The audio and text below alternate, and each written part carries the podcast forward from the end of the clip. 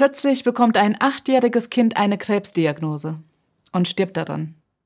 Und alle fragen sich, wenn es wirklich einen liebenden Gott gibt, so wie die Christen das behaupten, wie konnte er das zulassen? Warum hat er das nicht verhindert?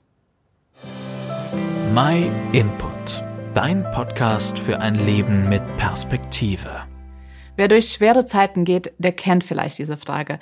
Und das bringt da so manchen zu dem Schluss, es gibt keinen Gott. Denn was hier in der Welt passiert, das ist doch ungerecht. Aber da will ich schon mal vorwegnehmen, gerade die Tatsache, dass es Leid gibt, die spricht für die Existenz Gottes. Überleg mal.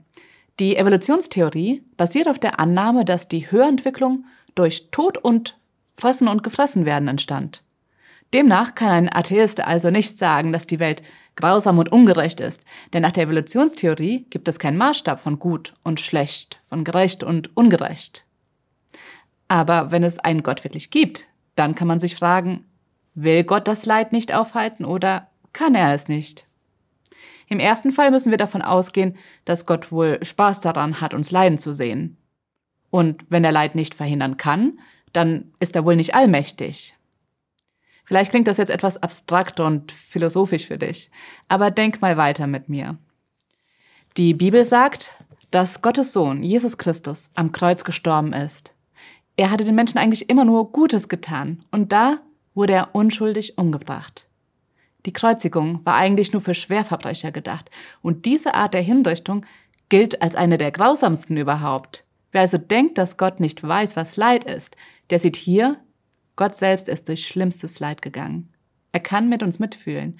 Er weiß, wenn wir leiden und er weiß auch, wie sehr das Leben schmerzen kann. Und das weiß er sogar so sehr, dass er einen Ausweg für uns geschaffen hat.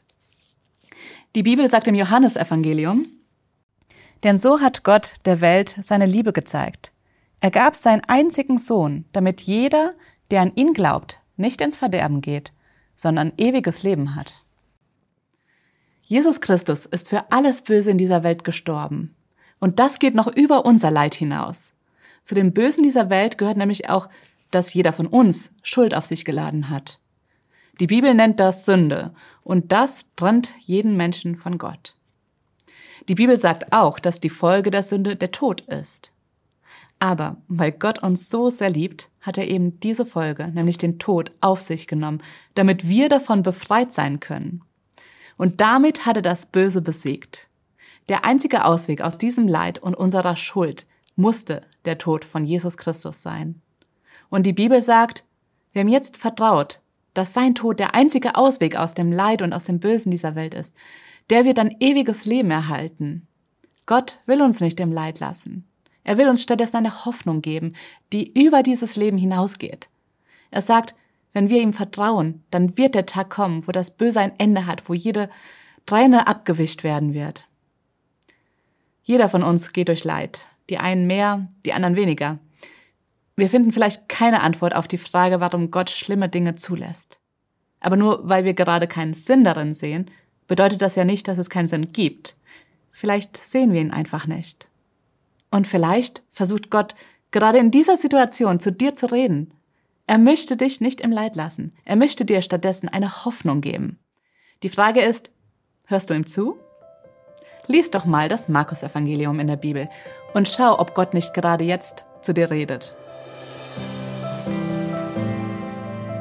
Vielen Dank, dass du dir den My Input Impuls angehört hast. Wenn du mehr wissen willst, geh auf unsere Website myinput.it oder folge uns auf YouTube, Facebook und Instagram.